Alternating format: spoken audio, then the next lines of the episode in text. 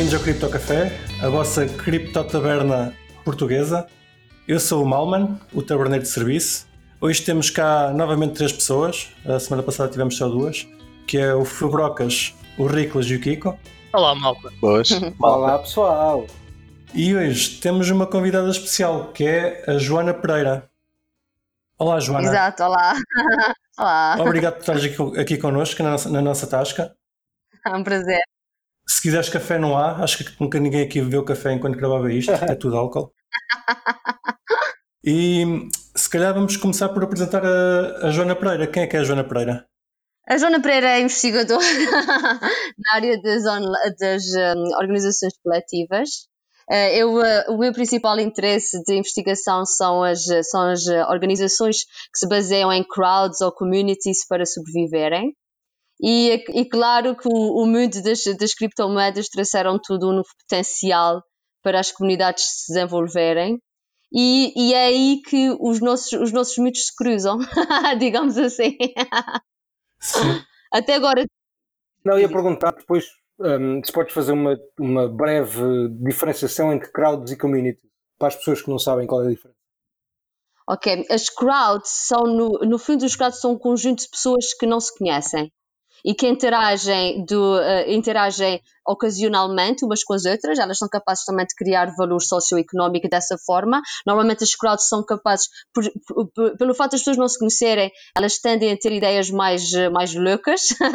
as crowds podem, podem facilmente sair do controle, tornar-se uma um wild, como, até como se vê nos protestos, não é? Que às vezes as coisas saem do controle, mas no, no panorama online também, também acontece. Uma comunidade é mais, é, é mais aqui o grupinho, por exemplo, que está no Cripto Café, vocês conhecem, se vocês nutrem uma, uma relação, têm valores, têm conhecimentos em comum, têm uma linguagem própria até. So, essas, essas são as diferenças entre as crowds e as communities. Ok. Boa.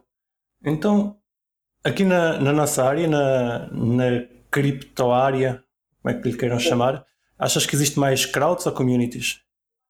Eu acho que até é um mix dos dois, sabes? Eu acho isso, isso, isso é uma discussão que, que nós, já, nós já temos na, nessa área há muito tempo, se é uma crowd, se é uma community, etc. Eu acho que às vezes vocês têm uma crowd de communities, Uhum. que são de várias pequenas comunidades que podem interagir ou não entre si, que têm membros que são comuns entre si até, estás a ver? Mas só Sim. que elas não, elas podem ocasionalmente tocarem-se, mas só que não interagem no- de um ponto de vista de continuidade. E muitas vezes divergem nos seus, nos seus conhecimentos. Eu diria mais que o que se, se adequa mais às criptomoedas é a parte das comunidades. Porque no fundo é a comunidade de programadores que desenvolve o código, é a comunidade. E, e vocês estão, estão sempre muito interligados, comunicam muito online. A, a Bitcoin tem sempre o, o fórum online, eh, comunicam no GitHub conhecem-se, criam-se efeitos de reputação e esses efeitos de reputação são muito associados às comunidades. Uhum. Faz todo o sentido. Faz todo o sentido, ainda bem. E como é que vês uh, o open source no meio disso? Eu acho que o open source tem um antes e depois, na minha visão, da da blockchain. Porque enquanto antes, no open source, eh, as comunidades dependiam muito do contributo individual das pessoas, que era, era pro bono, não é? As pessoas contribuíam quanto queriam, como queriam, eh, muitas vezes entram na comunidade, saem da comunidade e o incentivo delas é muito, é muito, mais, eh, muito mais intrínseco, que é comunicar com outras pessoas, o valor de ajudar os outros, a satisfação Pertencer a algo. Exatamente, pertencer ao grupo, de, de partilhar esses valores com o grupo. E eu digo que isso era o antes. E o antes, o que acontecia muitas vezes era que as comunidades, apesar de nós só conhecermos os casos que são um sucesso, a maior parte dessas comunidades elas falham porque elas, elas não conseguem atrair um conjunto uh, suficiente de pessoas que gerem interesse e que, e que gere participação suficiente para atrair mais pessoas. Depois tens tens aqui o efeito de rede, não é? Mais pessoas atraem mais pessoas, fica mais interessante, mais comunicam, mais conhecimento geram, atraem mais pessoas. Essas normalmente, os casos de sucesso que tu conheces, eles até são exceções, porque a maior parte morrem. Agora, porque é que há um, um após, um após eh, blockchain? Há um pós-blockchain porque agora entra a parte dos Uhum. crypto incentives. E aí, enquanto antes tu não- era muito difícil e não, e não valia a pena, sabes? Tu estás a dizer, "Tu, olha, tu participaste de 0.005, vais ganhar 2 euros. Tu participaste de um ponto de por cima, vais ganhar 3 euros. Depois começam todos a discutir como é que isso é calculado? Isso é injusto. Estás a ver? E isso é muito complicado de fazer numa comunidade open source que não tem, que não tem um incentivo é, é, extrínseco, que nesse caso são os cripto, que são os crypto incentives, que vocês têm, são os tokens, não é? E na, e na blockchain é capaz de o que tu contribuis e o que tu fazes, algumas das tuas atividades na comunidade dão-te tokens e esse incentivo é, é, pá, potencia muito a organização das comunidades online, na minha opinião. Sim, mesmo, mesmo que não tenham os tokens em si, normalmente participas nessa comunidade porque tens interesse naquela moeda em específico uh, e então tens ali um, um valor acrescentado uh, por participares na, nessa comunidade. Exato. Um, incentivo para, para aumentar o valor do, do, dos, dos teus holdings nesse caso. Exato, exato. Sim. Eu tenho, no, dos papers que fiz, nós, fazemos, nós dizemos que existe um equilíbrio entre o, o, o, uh, os incentivos de curto prazo e de longo prazo. Os incentivos de curto prazo normalmente são mais intrínsecos, a comunidade é mais pequena, os tokens ainda não valem muito, e as pessoas, as pessoas realmente estão, estão naquela, pertencem àquela comunidade e, e, e alteram o código, ou contribuem com o código, ou comunicam uns com os outros, ou têm os tokens, porque eles realmente têm, eles acreditam no valor do projeto. E, e, e, realmente toda a comunidade à volta da, da, da, blockchain, nós vemos vocês têm o ideal da blockchain, da descentralização, não é? Da, distributed organizations. Isso, isso tudo é, tem uma parte aqui cultural muito forte. Mas no, ao mesmo tempo, esse, esse incentivo de, de, curto prazo, que é mais intrínseco, ele conjuga-se com, com um incentivo de longo prazo que é extrínseco, que é que vocês acreditam que os vossos tokens vão valorizar. E, é, e, esta, este mix é muito interessante do ponto de vista de investigação. E diz-me uma coisa, tu, eu sei que um dos papers que tu tens feito é sobre, sobre o Steam, e, bom, agora, agora é Hive, mas na altura que tu estavas a estudar no ano passado, um, eh, era, era, era sobre o Steam. E eu, por acaso, estou curioso para saber, ah, se puderes partilhar, obviamente, algumas das conclusões ou alguns dos pontos que tu achas importante um, falar sobre, sobre, não sei, coisas que tenhas encontrado ou, ou, ou, ou não sei, ou problemas ou soluções. Como é, como, é, como é que este tipo de comunidades para ti se comportam de forma diferente das outras que não têm estes incentivos, não têm estas criptomoedas? Uma das vantagens dessas comunidades que têm tokens que todas as tuas atividades uh, uh, têm intrínseco um, um, token, que é quando dás, quando dás um voto, quando recebes um voto, tu recebes um token, tu podes é fazer exchange do token, etc. Isso faz com que toda a comunidade, por isso é que o Steemit também, uh, agora não não sei bem, mas na altura era um grande sucesso, não é? E tinha, e tinha muitas pessoas a, a pertencer a essa comunidade. Isso foi a prova clara que os incentivos trazem muita participação. Agora, o que eu te posso dizer desse estudo? A verdade é que esse estudo ainda está ainda tá numa, fase, numa fase inicial, porque nós o que estamos a fazer agora é tentar perceber, é tentar retirar a, de, a data toda da blockchain. E te, o, o, Steemit, o é um dos estudos mais interessantes que eu acho que eu estou a fazer agora, porque o que se criou nessas comunidades open source foi que criaram-se muitos bots, não é? Só, tu, tens, tu tens bots que são, são bons, que são, que são uh, que nós chamamos os, os, uh, os bots um, benignos, não é? São bons. O que é que eles fazem? São úteis. São úteis. Eles, se tu fazes um, um post a primeira vez, eles dizem boa, Fabrocas, continua a participar. se tu fazes, se tu fazes um, um, post que é super interessante e diferente dos outros, tu tens um bot de Natural Language Analysis que te diz tu és super criativo, parabéns, tens aqui um token. Esses bots são muito interessantes, não é? E tu fazem a recepção à pessoa, ensinam a pessoa, incluem a pessoa dentro da comunidade, mas também tu tens bots que são maléficos Porquê? Porque eles, eles estão, estão a viciar o sistema de incentivos. E o, e o que eu estou a tentar estudar nesse estudo, que é um estudo que é bastante alargado, porque não sou, não sou só eu que tenho conhecimento em comunidades, como também temos data scientists a trabalhar nessa, nessa data, o que nós queremos saber é como é, como é que o, o engagement da pessoa para a comunidade, ou seja, participar menos ou mais, fazer mais likes, mais posts, etc., varia com a tua, tua interação com bots maléficos ou benignos. Esse é o estudo que nós estamos a fazer agora. Isso é, o Steemit é um caso único, incrível, sobre como uma comunidade eh, conseguiu desenvolver tantos bots uhum. ao mesmo tempo. E pronto, e, e isso é o que nós estamos a tentar perceber uh, em relação ao Steemit. Há pessoas, eu sei que existem algumas teorias already, alguns, eu sei que, algumas, uh, que alguns dos participantes desistiram do Steemit, porque eram muitos bots, eles sentiam que estavam a interagir com bots, e outros sentiram que o sistema estava tudo viciado, não é? Dos incentivos. Yeah, eu desisti, literalmente. Pois, é isso, eu quero saber qual é o ponto de viragem, eh, onde é que, até onde é saudável tu teres bots e, e quando é que deixas de ter interesse na comunidade porque no fundo só estás a interagir com bots. Ok. Podia ser interessante ver até onde é que os bots iam sozinhos. Exato. Se calhar eles próprios fazem a comunidade sozinhos. Pois? Dirias que essa é, é a maior diferença entre uma comunidade no Steam e uma no Twitter, por exemplo? No Twitter tu já, tu já, tu já comunicas com muitos bots. Pois, exato, por isso é que eu estou a perguntar isso. Porque a questão Sim. dos incentivos é diferente, digamos assim. No Twitter não tens esse incentivo para game the system. Pois é, o, o Steam é, uma, é um caso extremo, por isso é que é tão interessante para estudar. Porque uh, no, enquanto no, no Twitter tu sabes que ainda interages muito com pessoas, no, no Steam chega uma altura que tu também já não sabes com quem estás a interagir. E o que, o que é interessante ali é que se criou um caso muito extremo sobre comunicação entre bots. É, é, o, o estudo chama-se Human Bots um, uh, Relationship and uh, User Engagement. E esse, esse caso é extremo. E eu acredito que outras comunidades que sejam, que tenham, sejam relacionadas com social media dentro do, da blockchain, que sejam open source, vão sempre criar, as pessoas vão ter sempre um incentivo a tentar, uh, a tentar descobrir quais são os vícios do sistema da governança e dos sistemas de incentivos e tentar tirar partido disso. Eu acho isso interessantíssimo.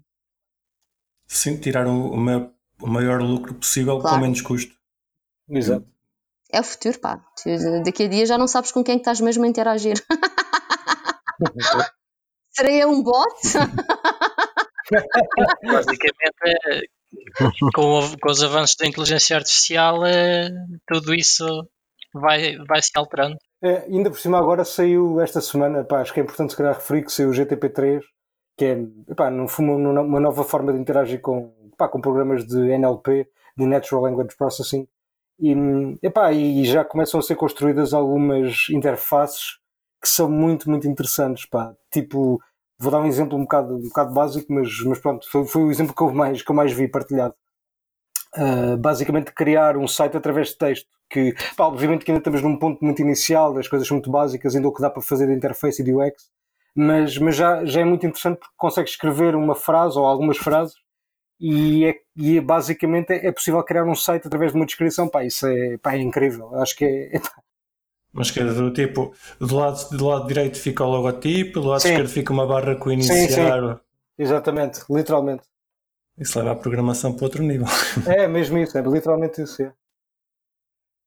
Eu gostava também de perceber, já agora, que outros projetos é que a Joana acha que são interessantes em termos de comodidades. Ok, já percebemos que o Steam pá, foi um caso muito interessante porque realmente puxou muito por bot, uh, mas que outros projetos é que, pá, que podem ser interessantes em termos de governança em termos de comunidades um, que, epá, que podem trazer mais valias, ou seja, que podem trazer alguma nova descoberta, tipo alguma nova forma de interação, uh, ou seja, este, deste, dentro deste novo tipo de governança que nós temos hoje, que é baseado em incentivos com tokens, o, o que é que para ti, Joana, o que é que pode ser muito bom e o que é que pode ser muito mau? Muito bom e muito mau. Muito mau, eu acho, o, o que é mau para uma comunidade é quando ela não consegue gerar, uh, gerar participação, não é? E quando ela tem um sistema de incentivos que está viciado. Eu nunca sei a priori quando o sistema está viciado. Nós, acho que nenhum de nós sabe ainda. Todos nós estamos a experienciar como é que o, o pau, o pó estão, estão, a, estão, a, desenvolver-se agora. É, em princípio, inicialmente, no, o, quando o, o, Satoshi criou o Bitcoin, criou, criou um ideal de descentralização. Já não é isso também que se vê nas mining pools, não é? Porque o sistema de incentivo foi pensado de uma maneira, mas só que eles não conseguem prever onde é, o, o que é que vai acontecer no limite daquele sistema. E isso nós estamos todos a experienciar. Eu não sei a resposta, eu adorava saber a resposta. Eu o que eu faço é eu, eu pego em cada caso e estudo aquele caso e tento perceber quais são os padrões que levaram ao extremo de, do sistema estar tão viciado, sabes? Eu não faço ideia, eu acho que isso é a resposta que todos nós queremos, não é? Qual é o sistema de governança mais eficaz e em que condições é que eu devo usar o sistema de governança A ou B, não é? O consenso mecanismo A ou B. Claro que isso também envolve muitas vezes eh, probabilidades, eh, não é o 51%, etc. Eu não sei a resposta para isso. O que eu te posso dizer é que, como eu já, como eu já disse, eu não sou uma investigadora nata em comunidades de blockchain. Eu interesso-me por várias comunidades. Por exemplo, eu interesso-me pelo OpenStreetMaps, não sei se já ouviram falar. Uhum. Sim, sim. Exatamente, pronto, esse, essa é uma comunidade que eu tenho estudado muito. A outra comunidade que eu agora vou começar a estudar é Bitcoin. Em ter, eu estou, o que eu estou a fazer agora é, nós estamos a analisar como é que o conhecimento se cria dentro dessa comunidade e como é que ele, que ele se desenvolve ao longo do tempo. Então estou aí hoje às, às conversações iniciais do Satoshi, quando ele apresenta, o, ele apresenta o, um, o white paper, e estamos a investigar como é que o conhecimento se gerou e como é que ele se dissipa perante tantas pessoas. O, o, o Bitcoin, uh, o Bitcoin, um, um, como é que se chama? O, Bitcoin Vault. O, não o Talks, o fórum, o fórum. Em princípio era a, a, Cryptography List, era qualquer coisa assim. E agora é o, o Bitcoin Forum, of course. Aquilo é, é absolutamente gigante, é, é, quase que já não cabe num computador toda a data que está ali dentro. E nós estamos a tentar perceber como é que a informação como é que nós, isso também é um projeto que envolve Natural Language Analysis, como é que ela evoluiu e passou de um membro para dois, para três, para quatro, para cinco e para, para os meus membros que já têm hoje em dia. Isso é o que me interessa, uhum. perceber como é que se desenvolve o conhecimento, como é que elas concorrem umas com as outras, como é que uh, os sistemas de incentivos uh, são viciados, qual é a interação com os bots. Epá, qual é o melhor sistema de governança? Eu não sei, vocês sabem. Se souberem, digam. o que é que achas da governança do Bitcoin?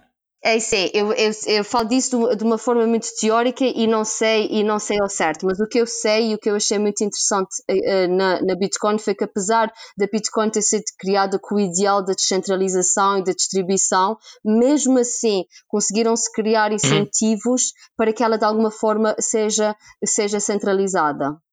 E pronto, disse, também tenho no paper que, de, que tenho com, com o Pedro Febrer, nós discutimos isso, nós, eh, nós tentamos teorizar o porquê é que isso aconteceu. E isso, isso poderá ter acontecido porque os custos de entrada e os, e os custos de se manter na rede subiram muito, e isso diminui a quantidade de pessoas que podem aceder à rede, não é?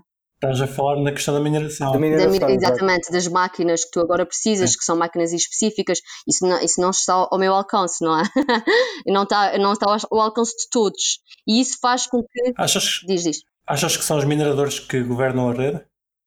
Há, há, existem teorias que não são os mineradores, os mineradores não têm poder sobre a rede, que quem manda é quem corre o software. Isso eu não, isso eu não te sei dizer. O que eu, sei, o que eu te consigo dizer é que eu, eu acho que existe algum nível de centralização aqui que não, não foi idealizado. E porquê é que não foi idealizado e porquê é que isso aconteceu é o que mais me interessa.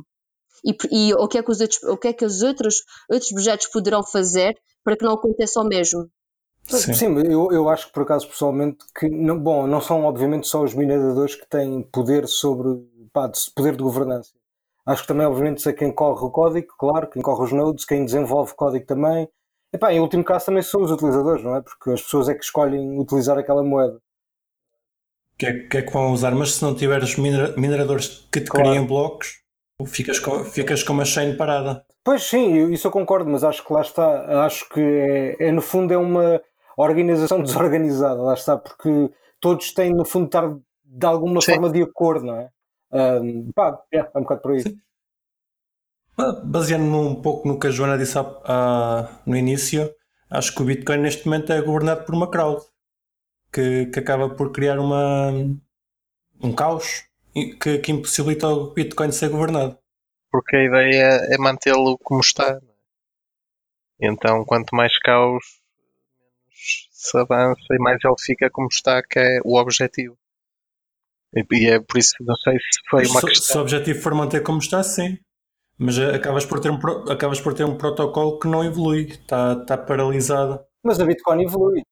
Mas a Bitcoin evolui, só que evolui mais devagar, parece. Mas olha o miniscript, o miniscript vai agora ser. Vai agora entrar, Schnorr, etc. Ou seja, pá, demora muito tempo, eu acho que sim, mas também acaba por entrar. Será que vai mesmo? É, pá, eu acho que sim, os BIPs já existem, pá, não sei porque é que não haviam de ser implementados, digo eu. Sim, quando for retrocompatível, está Exato, e quando for retrocompatível está tudo bem, precisamente. o que vos posso dizer acerca desse assunto de ou evoluir ou não evoluir, ou querer em caos ou não querer em caos, é que nas outro, em outras comunidades acontece exatamente o mesmo que é as comunidades abertas elas têm elas têm muitos benefícios em termos de valores não é? Porque não tens um central point of failure não tens uma não tens autoridade não é? As, as pessoas são donas da comunidade e isso, isso em si tem um valor tem, tem valor não é?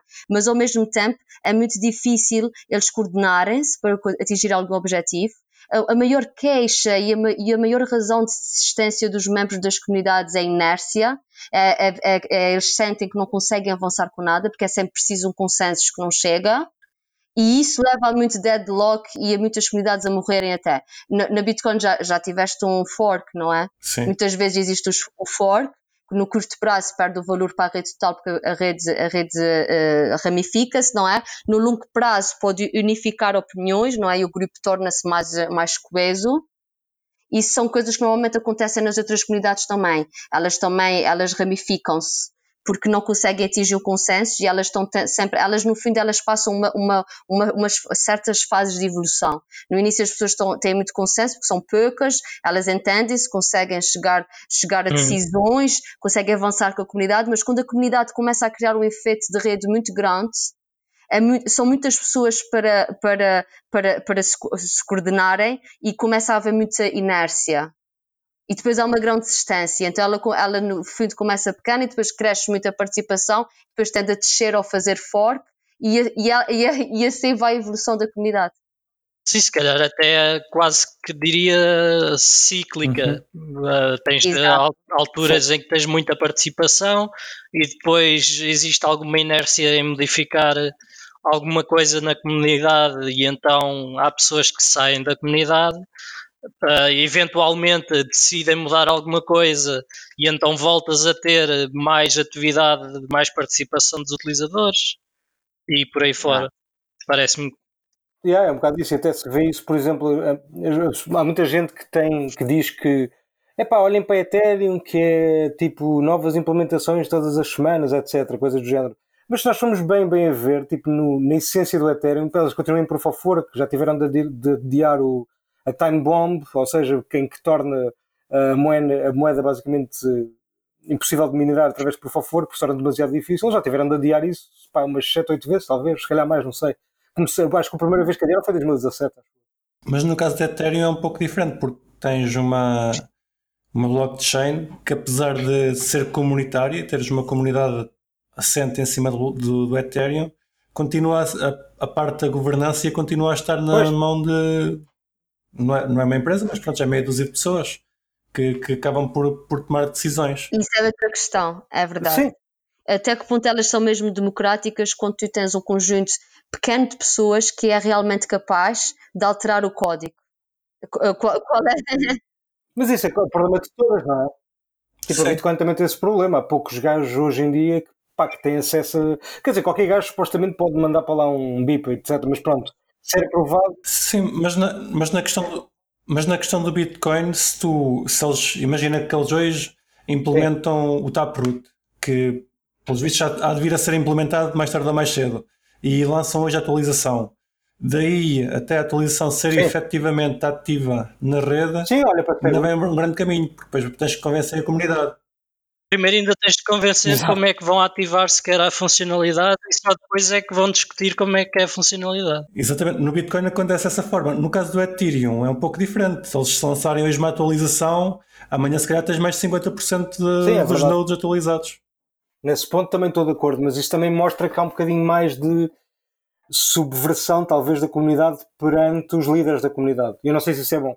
Mas é um central point of failure de qualquer das formas. Sim, até agora não tem sido mal, penso eu. Só, só aquela questão do DAO que foi mais polémica. Sim, mas a comunidade pode sempre ir ao GitHub fazer um fork, dizer adeus e seguir por ali. Mas, mas não levas o efeito de rede contigo? Não, podes levar. Se a comunidade quiser, vai contigo. Ah, mas se a comunidade tiver. Se for uma crowd como a Joana estava a dizer, mas, não uma comunidade. Mas fica a crowd, mas a comunidade vai contigo, está tudo bem. Nesse vai caso, primeiro, nesse a, caso vai a pequena comunidade. Não, olha, olha no Monero houve vários forks, não é? programados e alguns foram contenciosos.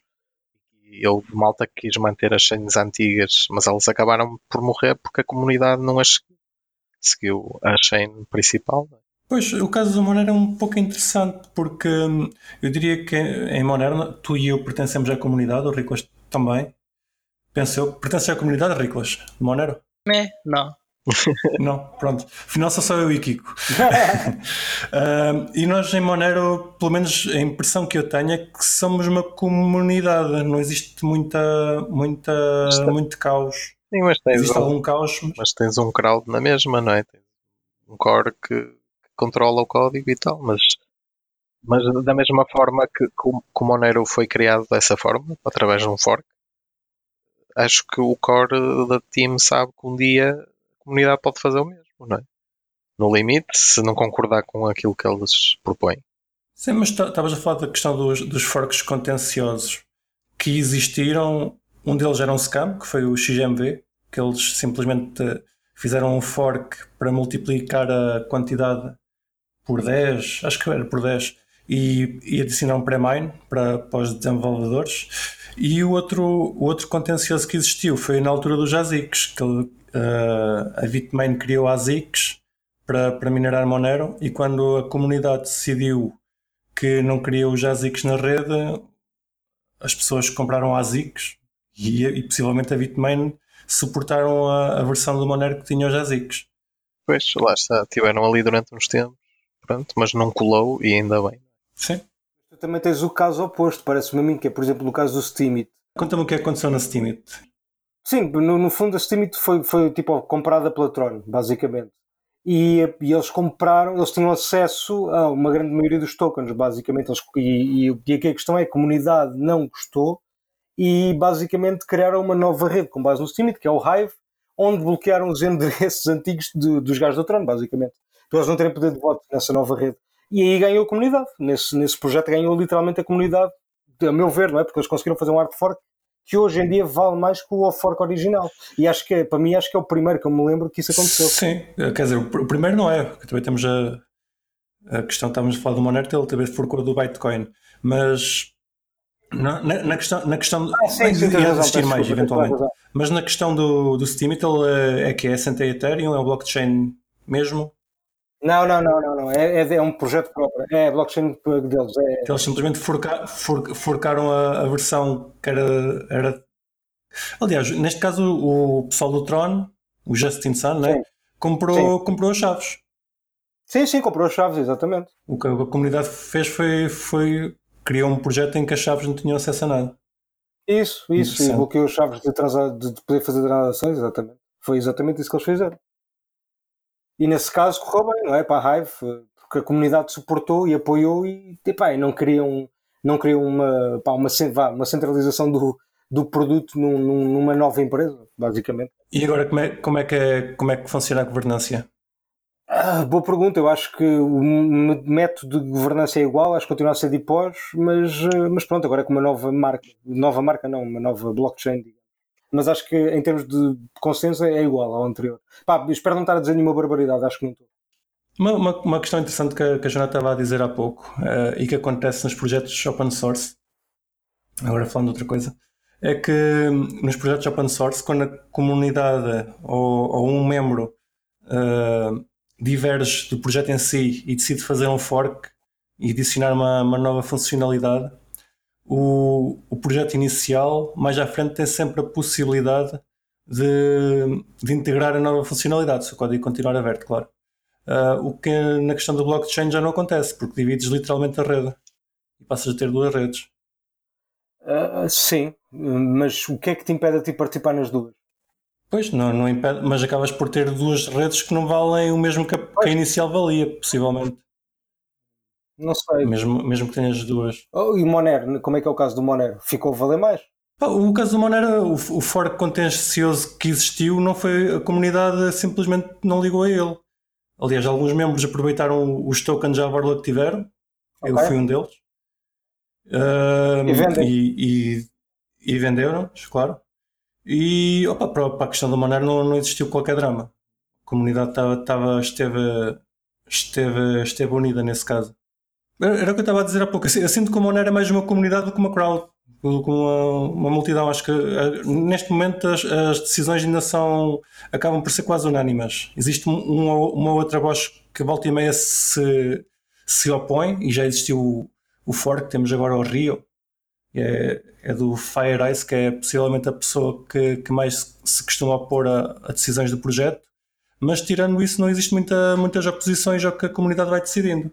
E acaba por ser um, um processo bastante democrático. Tem, tens a, as, as crowd, temos um sistema de crowdfunding que se tu tiveres uma ideia para o projeto podes ir lá pedir, eh, pedir moneros e a comunidade se achar que a tua ideia é interessante financia financiamos assim o, os PIs, os matemáticos e, e do, pelo, menos, pelo menos dois desenvolvedores. Os forks realmente têm coisas boas e más. Uma coisa boa é que, o, como tu estás a dizer, criam, criam mais consensos. E a, a, a, motivação intrínseca em participar num grupo que, que divide os teus valores e que, a quem tu sentes que pertences é uma vantagem. O efeito de rede perde-se um bocadinho, mas era o que eu estava a dizer. Existe aqui um trade-off entre o, o, intrínseco e o extrínseco, o benefício intrínseco e extrínseco. Uhum. No princípio de um fork, o benefício intrínseco aumenta muito, porque tu estás a sentir que aquelas pessoas conseguem consensos e conseguem avançar. E, eh, mas só que o extrínseco diminui porque a tua rede diminui e normalmente o teu token desvaloriza. Eventualmente volta a crescer, e volta a entrar na, na, na parte dos, dos consensos, em que não, as pessoas não conseguem, fica muito grande para conseguir algum tipo de coordenação e volta a acontecer a mesma coisa. Uhum. Então, há coisas boas e más. Claro. Não, o que, eu achei interessante que falaste há pouco era, a questão dos projetos sem ser blockchain, que têm sempre a possibilidade de voltar a integrar código e, e voltar a unificar a comunidade, o que na questão do blockchain acaba por ser mais, mais complicado. Eu conheço poucos casos que isso aconteceram, porque quando leva, uh, quando leva um fork, eh, quer, quer dizer que já estavam a discutir há muito tempo e, e, e mete-se questões ideológicas, sabes, de fundo. Okay, sim. Eu conheço, eu conheço poucos casos, normalmente um fork é sempre, é sempre motivado por, por razões ideológicas, sabes? e então cria-se ali aquela disfunção entre o grupo e eles, e eles divergem das comunidades. Eu não conheço caso nenhum que elas tenham se unificado depois. Realmente é mais fácil, mas também a vertente da ideologia é mais forte. Por acaso é um bom ponto de vista, realmente. Tu, para ti, já só para eu perceber, tu consideras o Steemit uma community ou uma crowd? eu considero o, o Steemit tem vários grupos, não é? Há, há desde fotografia, a moda, a, a, a, blockchain. Eu acho que dentro desses, desses diversos grupos eles são, eles são communities. Mas existem muitos grupos que mal se comunicam entre si ou que ocasionalmente comunicam-se entre si. E no fim, se tu vires num big picture, é um background crowd de communities.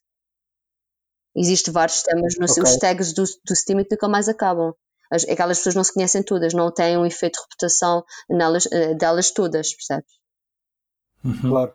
Um exemplo muito rudimentar ou muito antigo desse tipo de comunidade era, por exemplo, no, no fórum da, da Bitcoin, no Bitcoin Talk, que no início tinhas carradas de trolls e tinhas imensa gente a criar, por exemplo, a criar tokens ou a criar eh, enfim, eh, o que quer que seja, projetos para, para, alavancar fundos de outras pessoas e, e, etc., em que eu diria que mesmo aí se notava os efeitos da, da comunidade em si, como é que as pessoas interagiam e davam valor aos outros utilizadores, mesmo sem haver esse, esse incentivo direto, digamos assim. Acho que se criou ali uma comunidade bastante interessante. Sim, como tens no Reddit e noutros é? tipo de comunidades em que não há um incentivo monetário, vá. Não é uma cripto. Agora, pelos vistos, vai passar a haver, não é? No Reddit. Sim, agora. E noutros, mas, mas até agora não havia e tinhas o karma e outras coisas, não é? Para criar esse tipo de, de reputação sim. e de incentivo. Mecanismos de reputação, no fundo, não é? Mas eu, eu, acho que eu deixo aqui uma pergunta assim um bocado para o ar, que é, será que tipo, o incentivo ser monetário é bom ou será que é mau? O que é que vocês acham? Pois pode ser os dois, não é? é isso. Uh, vai depender sempre da, da comunidade. Depende, também. depende do caso. Joana, o que é que tu achas? Não, eu acho que é bom. Eu Olá. acho que é bom porque, uma, porque Porque, não, porque isso, eh, o facto de não haver. Mas então, um- quando acabas com uma comunidade que só tem bots, continuas a achar que é bom? Se calhar foi o incentivo que levou a isso. É bem visto, sabe? verdade. Mas a- essa comunidade acabou porque tinha bots, mas a maior parte das comunidades acabam porque as pessoas não têm incentivo a continuar. Porque o extrínseco, o, o intrínseco já não, eh, já não compensa.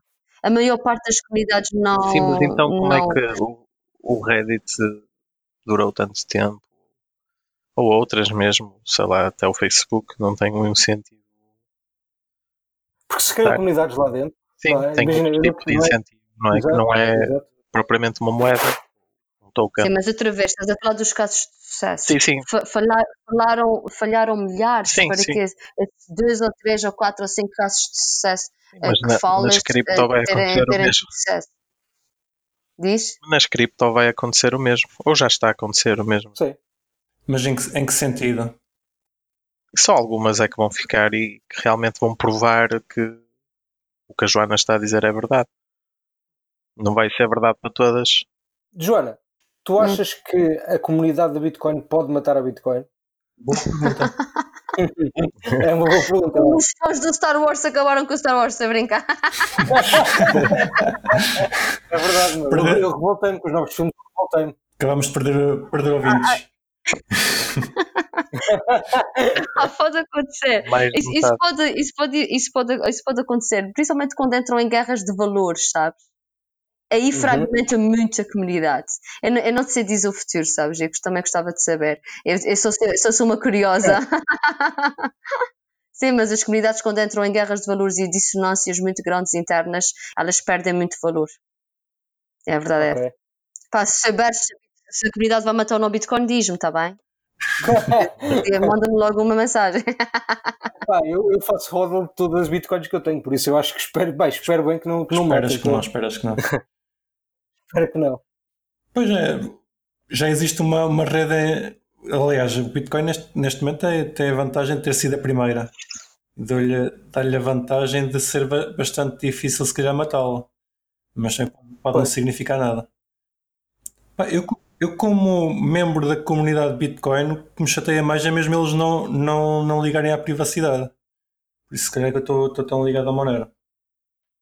E é difícil, e é, é difícil fazer aquelas pessoas pá, perceber algum- algumas falhas. Mas lá está, eu já, sou uma das pessoas revoltadas com, o- com, a com- com o Bitcoin, por isso é que já não sou um Bitcoin maximalista, que se calhar, se calhar, se calhar antes era. Sim, eu percebo. Mas epá, eu, quer dizer, eu percebo, mas eu, eu pessoalmente nunca fui maximalista, até porque, como eu disse, eu, eu quando entrei em, em cripto, na altura de 2016, epá, eu até entrei um bocado mais por causa da Ethereum, porque eh, comecei a white paper, achei interessante, e só depois, posteriormente, é que eu fui ver, pá, ok, mas porquê é que, porquê é que Bitcoin vale tanto, porquê é que as pessoas gostam tanto disto? Não estou a perceber se o Ethereum faz mais que. Pronto, era aquela conversa estúpida. Ahm, pá, mas, mas pronto, não sei, pá, pois. Acho que por acaso, acho que é uma discussão interessante, acho que é uma discussão interessante perceber se perceber se são as próprias comunidades que, bem, se no fundo são sempre as comunidades que matam os projetos, é? Um bocado por aí. Uma coisa, a Joana estava um bocado a falar de comunidades e que, que existe pou- poucos casos de, de comunidades com sucesso. Ah, falando no Facebook, pá, o- a ideia que eu tenho é que na questão das redes sociais, as pessoas, a, a rede social vai ficando saturada até que existe uma pequena percentagem da comunidade que migra para outra, para outra rede social e essa rede social começa a ter eh, alguma atração e com algum tempo eh, mais pessoas e mais pessoas abandonam a antiga para ir para a nova. Sim, mas calma, porque eu acho que aqui é um ponto que tu tocaste que é importante, mas que também falta adicionar uma coisa, que é as pessoas que saem têm de ter uma reputação muito grande, porque senão não arrastam os outros com eles, não é? Ou são muitas. Digo eu. Ou são muitas. Ou são muitas, pois. Ou, ou, ou a outra plataforma tem qualquer coisa que a outra não tem. E às vezes é uma questão de. Às, às- não, às vezes o que, a, o que a outra plataforma tem que a, que a corrente que a plataforma que estavam a usar não tem é não tem aqueles utilizadores chatos que as pessoas querem evitar. Ah, Isso Também. também, mas acho que mais que isso, normalmente trazem mais qualquer coisa. Ah, Não sei. pá. Há qualquer coisa que é diferente. Ou, ou, ou porque é melhor ou porque é, É difícil diferente. uma, uma plataforma Lá está. agradar todos os públicos, sabes? E depois o que acontece é que alguma outra plataforma tem uma, um atrativo que é diferente e, e, e, tem um certo grupo que se identifica mais com aquele atrativo. Vocês estão claramente a falar do Facebook e do Instagram, não é? Sim, ou do TikTok. Que a, pessoal jovem migra tudo para o Instagram. Epá, porque era mais. Opa, eu, acho, mais... eu acho que ainda antes disso. Ainda antes disso. Pois é, isso, ainda antes disso tiveste o IRC, foi tudo para o MSN. Depois do MSN foi tudo que é para o i5, talvez? Sim, sim. Não, acho que o i5. Aqui é para Portugal, talvez. Vais para o i5 Sim, sim, sim. Depois foram todos para o Facebook. Sim, isso é verdade. Ou, ou seja, é o X. Eu durante uns tempos. Então, no fundo, parece-me que é o X, não é? Que atrai mais funcionalidades. Para, o IRC era mais pois básico, estava a falar, é. mas depois, tipo, o MSN já dá para mandar mais merdas e depois etc, etc. Por, assim sucessivamente. É uma, um mix dos dois. Joana, tu, na tua opinião, um, por exemplo, para comunidades que não têm a ver com, com, pá, com criptomoeda, com blockchain, tipo OpenStreetMaps ou Linux ou whatever, um, para ti, quais é que são tipo os breaking points? São é aquilo que tu falas de ser uma coisa tipo que tem a ver com os valores da comunidade, por exemplo, no OpenStreetMaps. As, tipo, é uma, uma comunidade antiga que, que, pá, que é muito importante porque é onde se baseiam tipo, os, os, mapas com qualidade que são usados por todas as empresas, inclusive o Google, o Google Maps.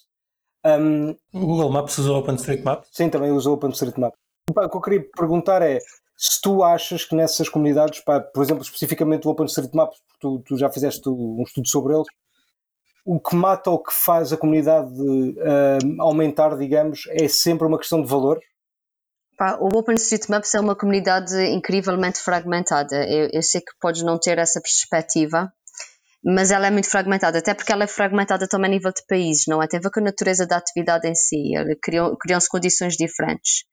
Mas o OpenStreetMaps a nível mundial, apesar do sucesso que tem, dos mapas terem, terem, terem mais qualidade e mais coverage do que os da Google, por exemplo, e de outras, de, de outras uh, empresas privadas, eles, eles sofrem de um deadlock e de uma, e de uma inércia gigante de, no fundo o, o OpenStreetMaps perde, perde os seus melhores, os seus melhores eh, contributors, eh, digamos assim, por causa disso, porque eles nunca chegam a curto, porque eles, mas o OpenStreetMaps ao mesmo tempo é uma das comunidades mais descentralizadas que existe. A fundação não se mete em nada, não existe figuras de líderes no OpenStreetMaps. E isso, por um lado, é bom, porque tu não tens o problema. Eu, eu, eu eh, do ponto de vista académico, eu não estou a falar do ponto de vista técnico, eu acho perigoso a dependência que o Ethereum tem do, do seu grande líder. Por exemplo, um open, mas eu também sei o que é que acontece no caso oposto, que é quando tu não tens um líder que, que puxa as coisas para a frente e que, e que toma uma direção que é cria-se uma inércia gigante e perde-se muito dos, dos membros. Mas existe, mas essas comunidades também têm uma diferença aqui, que é o OpenStreetMaps depende muito do, dos tails. Os tails são aquelas, eh, porque aquilo é, uma, aquilo é uma questão de mapa, não é? Tu tens que ter muita uhum. gente em, em, sítios diferentes a mapear, a mapear os, os lugares, não é? Que tu, quanto mais pessoas tiveres individuais que mapeiam um bocadinho, porque eu fisicamente estou aqui e não posso estar fisicamente a todo o sítio, não é? e tu dependes de uma tail gigante, ou seja, muitas pessoas em muitos pontos diferentes que mapeiam só um bocadinho. Mas há outras que não dependem da tail, dependem do core, que é tipo o Ethereum. E então tu crias aqui incentivos diferentes, que é muitas vezes tu tens muita, muita, muita gente que tu precisas de uma tela gigante, mas só que não se consegue atingir coordenação, mas tu, tu tens o, os valores da democracia, boa, estás a ver? da descentralização, esses valores continuam em alta. Mas no outro lado, se tens um líder, te, e muitas, essa comunidade depende de um core, esse core pode, muitas vezes existe a maior probabilidade desse core entrar em dissonância, e também leva a outros problemas, por isso eu não te consigo dizer qual é o tipo ideal. Eu, eu também eu, eu, sou, eu sou uma apaixonada por comunidades e por crowds, mas digo-vos que também existem, existem muitas falhas, tal como nas empresas, e tem outro tipo de falhas, não é? As comunidades seja, também já, já viste problemas já viste problemas uh, em ambos os tipos de comunidades, digamos assim. Claro, eu estudo, por exemplo, eu, o meu maior ponto de interesse no OpenStreetMap são os conflitos e como é que os conflitos são resolucionados. Gostas de ver porrada? Mas tu pensas assim, pá, um mapa, então, ou é ali ou não é. Pá, a quantidade de conflitos que há é inacreditável. E sobem de tom e, e insultam-se. Mas conflitos de. Parece conflitos tipo que esta rua não se chama Uh, isto chama-se há aquilo. Vários, há vários tipos de conflitos. Uh, por exemplo, vá a um país que tem duas línguas ou três, tipo a Bélgica. Qual é a língua que vais usar? Uau, aí. Mas tu vais, a- tu vais a outros que é, como aquilo é tão open, tu podes fazer import de dados, não é? Já existem alguns mapas que já existem. Então, quando tu fazes um grande import de dados, aquele, aquele import vai coincidir com algumas linhas que o mapa já tem, não é? Uhum. Sim. Massive discussions, estás a ver? Pá, nunca mais acaba. Mas há, também há problemas políticos de borders, não é? Tipo, na, na Bielorrússia e a Rússia, eles, eles estão até hoje, até hoje, há pessoas lá, nós chamamos de eh, editing wars, que é um vai lá e muda a border, o outro vai lá e muda a border, o outro vai lá e muda, e eles estão anos nisso. Até criaram duas versões do mapa. Isso é uma forma de eles resolucionarem esse conflito, que é, se tu tens um, um IP russo, veja uma coisa, se tens Bielorrússia, Exato. Vais criar uma... E os conflitos nós acabam, isso sim, vai ser Ficam os dois contentes. Pá, se calhar eh, íamos- ali ao Olivença e fazíamos isso. Pensávamos aquilo para a gente. Os conflitos nunca mais acabam. É, é um contexto riquíssimo para conflitos, apesar de parecer uma coisa tão objetiva. Mas só uma coisa que eu aqui acho interessante, repara. Isso é, ou seja, eu quero voltar um bocadinho atrás. Eu estou a pensar, algum caso de uma comunidade que não tenha líderes, porque há bocado estavas a falar daquela questão dos líderes ou de não ter líderes, e por exemplo o OpenStreetMaps acho que é um exemplo excelente. Um, e pá, eles ainda existem, não é? E ainda estão lá, ainda estão vivos, e pá, não tem nenhum grupo de liderança. Aqui o ponto se não será que comunidades sem líder, que são muito grandes e muito centralizadas, não têm uma tendência a durar muito mais, em termos temporais pelo menos, do que comunidades com um líder, porque no fundo basta se calhar uma, um- uma má decisão para arruinar o projeto, enquanto no outro caso isso, isso é um problema que nunca vai existir. Tem outras desvantagens. O que, o que essas comunidades. Sim, sim, sim. Eu, eu não digo, eu não digo, sim, não, não é em desvantagens, é em termos de existência. mesmo. Longevidade. Longevidade, exato. A única, a única forma dessas comunidades aguentarem durante muito tempo, como estás a dizer, é se elas tiverem uma grande taxa de renovação de membership.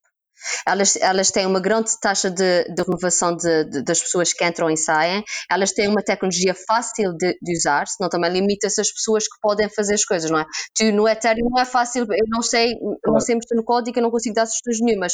No OpenStreetMaps eu consigo fazer a minha rua, percebes? E já, e já mapeei aqui a minha casa, Ok. a minha aldeia, é completamente diferente. A acessibilidade e a, e, a, e a capacidade de tu atrair novos membros tem que ser muito alta para essas comunidades terem uma grande longevidade, porque há muita, muita gente que simplesmente não deixa de participar, porque quando eles começam a se envolver em, em, em assuntos de governança, eles perdem a cabeça, começam todos a discutir. Vai, discu- discutem mesmo, muita gente sai zangada da comunidade, às vezes eles perdem os seus maiores contributors assim, porque houve um conflito qualquer. Pá, essa, essa, essas comunidades precisam desses dois fatores, que é fácil acessibilidade e uma grande taxa de atração de novos membros, para, para conseguirem ter uma, uma longa longevidade. Ok, percebo. Na questão do OpenStreetMaps, aquilo nunca, nunca dividiu. Nunca. Sim. Nunca Sim. um. Exatamente. Di- Dividiu-se eh, já em muitas coisas, mas continua unificada em, em outras dimensões. Por exemplo, hum, eles, eles têm subcomunidades em cada país. Ok. Isso, isso é um fator. E depois tem, eh, tem alguns grupos de trabalho que são similares. Os grupos de trabalho existem para resolver conflitos. para verem como é que o conflito é um problema tão grande no mapa. Tem um grupo vezes- só para fazer burocracia. E, eh, para resolver, não, é, não é burocracia, é só resolver conflitos, dizer quem é que está certo e quem é que está errado. Eh, É um eles- mas eles burocracia. também fizeram, mas só para tu veres quão lentos eles são, eles, eles também fizeram uma subcomunidade que se chama-se Open, Hot OpenStreetMap, que é para responder rápido em situações de calamidades. Por exemplo, tu tens uma, um tsunami. Quando tu tens um tsunami, a cartografia do espaço altera-se completamente. Mas tu precisas um mapa o mais rápido possível da nova cartografia para que, para que as, as equipas de resgate e de socorro possam agir. E o OpenStreetMaps é sempre o primeiro a ter esse tipo de, de mapas.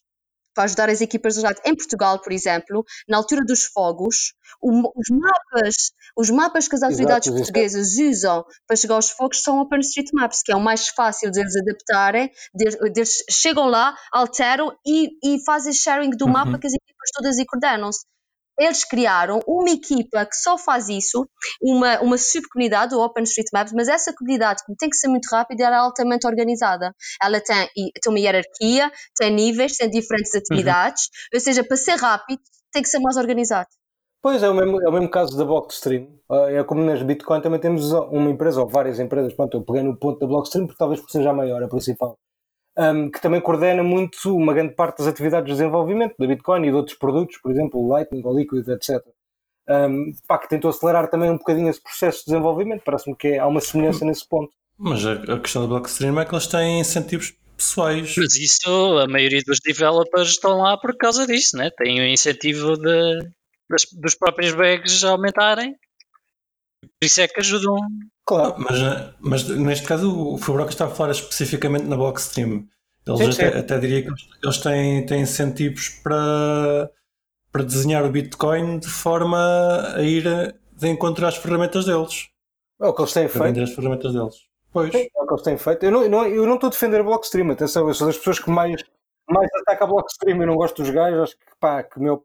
Pronto, há um conjunto de pessoas lá que realmente são bons developers e estão a fazer o meu trabalho, mas pá, mas o- a malta que coordena a Blockstream, claramente que há um conflito muito grande de interesses e dá para ver, não é?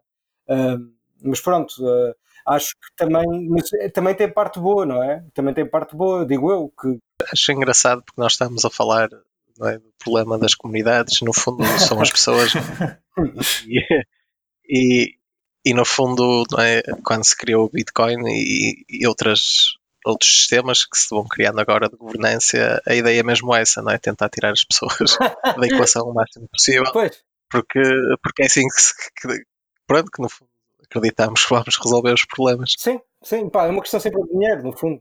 Sim, e de governança, Exato, tirar o poder. sim, é isso. Se tirares as pessoas da educação. Mas eu também, eu também estou confiante que, que a Blockstream se faz alguma coisa que seja muito de errado aos olhos da comunidade, é pá, tipo, pode dar uma, não, uma barragada de alguma forma, não é? Ah, em que se tenta excluir a Blockstream de alguma forma, ou whatever, não sei como é que, o que é que poderia acontecer, mas também não acho que eles não têm, não têm a faca e o queijo na mão, digo eu. Não, só têm alguns membros da equipa que também são da outra equipa, Exato. pelo menos um ou dois. E aí é que há, pode, poderia haver problemas nesse sentido. E fala-se não é, que Sim. eu manobras para não fazer avançar certas coisas no, no core. Sim, para- os blocos supostamente já deviam, já devíamos ter um blocos maiores. Já era esperado termos blocos maiores para esta altura, ainda não temos. Pá, teoricamente o Segwit leva ao dobro dos blocos. Tu é que és uma pessoa má e não usas Segwit. Não, não, eu uso Segwit, epá, tu pelo usas. amor de Deus. Eu, eu- claro, claro que sim, obviamente que sim. Mas, eh, epá, mas não, ok, sim, Segwit realmente foi um, pá, eu, eu acho que foi um ótimo desenvolvimento, mas o que eu estou a falar, não sei se exato, o mas não chega. chega, claramente, é? parece-me já um bocadinho óbvio. Pois, o- a minha, a minha questão de Segwit é que hum, as pessoas ficam chateadas por quem não usa Segwit porque queriam meter mais transações. Isso acho que não faz grande sentido. Bem, faz o sentido que faz. Já agora, voltando às comunidades, qual é a tua com- comunidade favorita, Joana? Eu não, eu não tenho. Eu não tenho. Dentro ou fora do cripto, indiferente. Vá lá, Eu tenho, eu, tenho epá, eu acho muita graça ao OpenStreetMaps pelo, pela por nível de tão elevado de descentralização que ainda consegue manter. Porque a verdade é que a tendência é, é, é- é tornar-se mais organizada. Vejam o Wikipedia, por exemplo, no início era, era tão descentralizado que qualquer pessoa poderia meter o seu perfil lá, não é? Chamar-se de Rambo e John Travolta, etc. Fazer tudo o que quiser. Agora já não pode. Agora, se, se tu, és um especialista, o outro dia aconteceu um caso em que os, os- investigadores estavam todos, estavam todos a, fazer graça disso, que é um tipo que escreveu o livro, de, eh, corrigiu o artigo do próprio livro e eles não o deixaram. É pronto, olha, é, é tu veres como é que se criou des- e isso é sempre a tendência. Começa-se com o ideal de descentralização, percebes, de democracia, de igualdade, e depois aquilo, algumas coisas começam a correr mal e começam-se a criar níveis de controle, começa-se a criar o core e a periferia, níveis de acesso estratificado. Pá, isso acho que perde, eh, eh, enquanto investigadora perde o. Eu gosto mesmo é do caos, como vocês dizem. Quem é isso depois? O que estava estragado e não fica pior. Pois é. Eu estou a pensar, isso é, é um bocado o que acontece com, com as democracias. É. É, Ao início, ao início é tudo muito descentralizado, toda a gente manda e depois, mais lá para a frente, está tudo na mão do, do meio É, mas a alternativa também são as empresas, a, a hierarquia, a ação do poder. Epá, não sei, venham pior isto. Venham Sim, de sim, sim, escolha. Pois é isso, é isso. exato. Já estamos aqui perto de uma hora. Joana, como é que, como é que, como é que conheceste o cripto? Como é que entraste para o, Qual é que foi o teu primeiro contacto? Eu já estudava comunidades e organizações descentralizadas, era, eu, eu nessa altura estava a fazer o meu PhD e isso já era o meu interesse. E eu quando percebi, Tens PhD em quê já agora? eu tenho, eu tenho PhD em eh, organizações democráticas e descentralizadas. Boa. Eu- mas eu estudo, eu estudo tudo, eu estudo tudo do tipo. Eu também me interessa, também historicamente me interessam primeiro os primeiros tipos de organizações mais democráticas que eram que são as cooperativas, por exemplo. Também, estu, também eh, ainda tenho estudos nessa área. Depois passei para o online porque eh, o que potencia mais a organização, não é? Porque as pessoas não precisam estar fisicamente juntas, podem estar no mundo inteiro e partilhar alguns interesses. E agora tem esse, mas o problema do online é que não, não havia esse, esse incentivo económico e, e nós acreditávamos que um dos grandes problemas da participação é a falta do incentivo económico. Agora estamos na parte das, não é, das DAOs e, da, e das organizações que existem sobre, sobre, sobre criptos e estas também apresentam problemas diferentes, não é? Esse é sempre o desafio. Eh, Solucionam um problema e criam outro, não é? Pronto, e eu acho Como que eu tenho, pois, eu acho que eu tenho uma, eu tenho, hum, tenho, tenho por onde estudar o resto da vida, não é? E tu agora estás a fazer o quê? Eu agora neste momento dou aulas nessa área e, de, estou, a, estou a fazer o paper, estou a trabalhar no paper das, da, da Bitcoin, que agora está, está, está, está a dar imenso trabalho, como é que a informação, como é que a informação se cria, e também estou a trabalhar no paper do Steemit. Ok, muito bem. Boa. E tu dás aulas Ok. onde já agora? Eu dou na Universidade de Leeds, em Inglaterra. Então já sabem, se alguém quiser usufruir dos ensinamentos de Joana, tem de se inscrever em livro. Ah. E ouves o Crypto Café para estudar as comunidades? Diz, diz. Pergunta difícil. Se ouves o, o Crypto Café para estudar as cripto, eu, comunidades? eu quero saber mais, o, o que mais conseguir sobre criptomoedas, porque eu, eu, eu percebo que a componente tecnológica é muito forte. Eu, eu, claro que o meu background não é tecnológico e, e eu, não, eu não vou conseguir perceber governança e incentivos sem perceber tecnologia, não é? Então eu tento, eu tento ao máximo aprender sobre isso. É difícil, eu tento absorver tudo o que consigo, mas eu não, eu não, eu não tenho, epá, não- nem por sombra eu chego ao vosso conhecimento, não é? Temos muitos termos estranhos que às vezes acaba por ser um pouco, um pouco difícil de falar com pessoas que estão de fora sem, sem usar certos termos e elas ficam, ficam Pois. confusas. É vocês normal. são uma subcultura, não é? o que me interessa mesmo é a organização, como é, como é que, esse, que esse tipo de organizações criam um valor socioeconómico. Ok. Não é tanto a tecnologia em si, percebes? Mas eu preciso percebê-la. Claro, para, para, ter, para, teres, para teres conhecimento do que é que está a passar. Exato. Estava- a Joana estava a dizer que ensina e parece que vai haver aqui mais alguém a ensinar, não é verdade, Sr. Fabrocas? É verdade, sim, senhor. Eu vou para a próxima semana, vou, ah, vou lecionar o como é que se chama? Crypto Summer, que é uma summer school ahm, que foi promovida pela Nova, também com o apoio do governo e com a B2 Waste, que é uma empresa portuguesa ahm, que está ligada ao, bom, à reciclagem e à gestão de resíduos. E, e pronto, e vou, vou, lecionar, vou lecionar criptomoeda durante uma semana na Nova. Infelizmente já não se podem inscrever, as inscrições foram até dia 15. Sim, Fica para a próxima. Sim, mas exato, fica para a próxima. Se for, eu, eu, eu espero que aquilo também seja gravado para poderem partilhar depois ahm, as minhas magníficas Sim. aulas. Tens ideia de como é que foi a adesão? Ahm, epá, eu sei que houve mais, houve mais pessoas a inscrever-se do que, do que aquelas que eles aceitaram. Vagas. Exato, do que vagas, exato. Uh, sei que, pronto, ficaram 12 escolhidos, acho eu. Acho que foram 12 pessoas escolhidas para, para, para, para o curso. O curso é pago? Uh, eu acho que não. Acho que o curso não é okay. pago. Aliás, até pelo contrário, até eles até acho que pagam às pessoas que vão fazer o projeto, porque aquilo não é só o curso, eles depois vão desenvolver mesmo uma. A ideia é desenvolver um, um projeto que use blockchain e criptomoedas para melhorar estes sistemas de gestão de resíduos. Um curso que pagam às pessoas para ir, não sei, parece-me estranho. Estou a brincar. Estou a brincar, estou a brincar. Provavelmente, provavelmente são bolsas de investigação, Exato, não é? bolsas de investigação, exatamente. Exatamente. São um esquema em pirâmide. Depois tens que arranjar mais 10 amigos. é, lindo. É, são os meus favoritos, Kiko. Esses são os meus favoritos. Sabes qual é a coisa que vão ser os temas falados?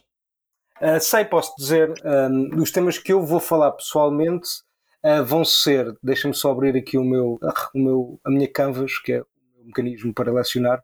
Ora, então vou falar de uh, introtomania, ou seja, uma introdução ao dinheiro, onde falo de moeda uh, e dinheiro, qual é a diferença entre elas. Vou fazer uma introdução também à, economia, ou seja, quais é são as escolas de pensamento económico que são mais um, que influenciaram mais o, o, desenvolvimento económico nos últimos, nos, na última década, década desculpa, no último, nos últimos 100 anos, mais ou menos. Uh, falar um bocadinho de poder de compra, como é que ele é afetado pelas moedas fiduciárias, vou falar um bocado do, do efeito cantilhão, um, vou dar uma intro a Bitcoin, vou falar nessa parte, depois falo de redes e de governança, tipos de redes diferentes, tipos de governança diferentes, a governança nas redes open source. Uh, depois entramos na parte de Bitcoin uh, e de blockchain, ou seja, desde seed, private keys, public keys, mining, uh, de tipos de Bitcoin nodes, como é que funciona a data na blockchain, o que, é que, que, é que as pessoas podem ir buscar, o que é que podem ver, como é que compram e guardam Bitcoin. Depois vou falar de blockchain, tipos de base de dados, diferenças entre blockchain e DLTs, blockchains públicas, blockchains privadas, com mecanismos de consenso. termina essa parte com a parte do, do trilema Uh, e depois entro na parte de Ethereum, stack de Ethereum, os problemas do stack de Ethereum, quais é que são as aplicações desenvolvidas agora em Ethereum que eu acho que são relevantes. Depois falo também, vou dar uma introdução a várias criptomoedas, tipo Bitcoin Cash, Litecoin, Ripple, Stellar, EOS, Neo, Tron, Ardor, Dash, Monero, Zcash, Tether e DAI. E, e por Monero. fim... Isso, Monero, claro que sim, obviamente. Um, e, e, depois vou falar um bocadinho. Se vais ter tempo. Não, acho, acho que tempo vou ter, vou ter tempo. Mas eu vou, eu vou, nessa parte eu vou-me focar bastante em Monero, eh, especialmente porque acho que é uma, muito importante passar a mensagem da importância das moedas privadas. Obviamente que aquele sendo. Não, não, eu digo para falar disso tudo. Ah, desculpa. Epá, eh, sim, vai dar tempo, não te preocupes, que eu, eu falo rápido, é tranquilo. E, e, pronto, e depois termino com a Blockchain for Corporations, onde vou dar exemplos de uh, aplicações, mas mais ligadas à Hyperledger, que já foram desenvolvidas e estão a ser utilizadas no mundo corporativo. Uh, e pá, isto é tudo acompanhado também de um jogo que desenvolvemos com a Mindflow, que é uma empresa portuguesa que faz Uh, que desenvolve uma aplicação em que tu aprendes a jogar, uh, que utiliza conteúdos de, gamifi de gamificação e learning, e, e, pronto, para as pessoas poderem acompanhar o curso e vão jogando o jogo à medida que vão também, que eu vou lecionando os temas, basicamente, é um bocadinho isso. Fixe, parece bem completo. Eu tenho uma sugestão para, para, dares, para dares isso. Para. Para dares, é, chegas lá, abres o portátil uh, e dizes assim www.criptocafé.pt Fechas isso. e vais-te embora. Sim, eu acho que vou fazer isso. Vou fazer isso. E põe-nos a ouvir o Criptocafé durante a semana. Exatamente. Exatamente. Não, mas vou promover. Estamos a contar com isso. Claro. Vamos ganhar mais, mais, 300, mais 300 ouvintes. Pelo menos. É, é bastante interessante haver, haver iniciativas dessas e, e sítios onde as pessoas possam ir aprender um pouco, não só sobre cripto, mas sobre moedas em geral e como é que isto tudo funciona. Ainda, ainda bem que existe. Eu, por acaso, há, há duas semanas, até, até me esqueci de dizer isto cá a semana passada, participei num webinar. Hum. Tu também participaste? Sim. Que era da Bit2Me. Bit2Me, exatamente estiveram lá a falar sobre consenso. Epá, é interessante, ainda bem que vai, vai começando a haver, a haver assim material para as pessoas ouvindo. Também é, é um pouco o que nós cá estamos a tentar fazer. Epá, por acaso, eles estavam a fazer um giveaway que, que eu ganhei. É verdade. claro, lá calhou. Fizeste batata. Fiz batata. Epá, eu, eu queixei-me, eu queixei-me, quer dizer, não me queixei que eu ganhei, mas quer dizer, ele fez o giveaway das respostas, era, era só ver quem é que respondia, quem é que respondia mais depressa. Exato. Mas pronto, já, já, valeu, já valeu a pena ver, pá. Claro. A, gente, a gente um dia também, também oferece aqui uns criptoscudos aos nossos ouvintes. É, que tá... Sim, temos de convidá-los, temos de convidá-los para eles virem cá fazer um giveaway, eles vão gostar. Epá, eu, Sim. por acaso, nesse ponto, eu concordo contigo, até porque, por exemplo, eu já trabalho, pá, eu considero que trabalho em cripto há 4 anos, porque já, pá, já, já escrevo sobre isso e sou pago para isso.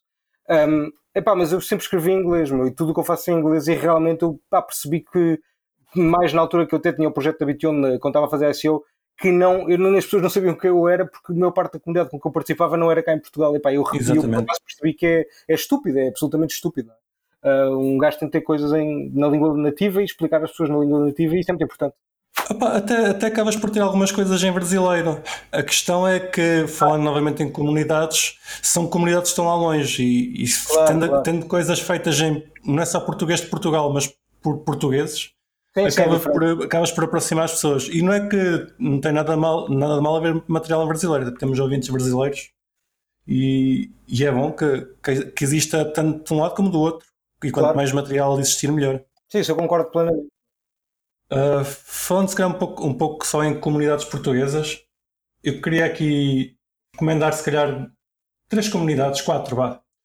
Uh, existe uma comunidade portuguesa que já, talvez desde 2016, onde estou eu e o Riclas, que é o BTC Portugal. Nós estamos no Discord. Uh, a comunidade neste momento está. A comunidade, durante muito tempo, o que se discutia lá era, era os preços e também alguma tecnologia. Neste momento, com o bear market, como a maior parte das comunidades está um pouco mais inativa, mas acaba por estar lá pessoal interessante e, e se calhar recomendava que se quisessem lá dar uma saltada que dessem, que vamos deixar aqui um link convite no episódio. Aliás, o nosso, o nosso canal de, do Telegram está linkado com esse canal, com o canal do Discord dessa comunidade. Um, a comunidade, a comunidade é, é bastante descentralizada, tem, tem, tem lá membros que nós já conhecemos quase desde o início e, e é malta porreira. Uh, se calhar depois também falava da comunidade de Monero Portugal, que é, acho que é a comunidade ligada a uma moeda que não Bitcoin com mais representação em Portugal. Temos bastante, bastantes utilizadores na, no nosso canal de IRC e já, já fizemos inclusive alguns, alguns almoços juntos e, e, e a maior parte dos, dos utilizadores ativos conhecem-se. Estou lá eu e o, o Kiko e o Riclas daqui. O Riclas, embora não pertença à comunidade, vai lá dar um salto de vez em quando. Umas visitas esporádicas. Exatamente. Ahm, depois temos uma comunidade que é o CryptoPT com I, que, está no Telegram, podem, podem procurar. Que eles também fazem um, um videocast na podcast. Eles aos sábados fazem. Não sei se aquilo pertence à comunidade, se não, mas pelo menos o, os, o pessoal da comunidade que faz aquilo está lá. Exatamente, que é o Hard Fork Café. Eles, eles têm. Falamos de algumas coisas idênticas, mas acho que completámos-nos, vá.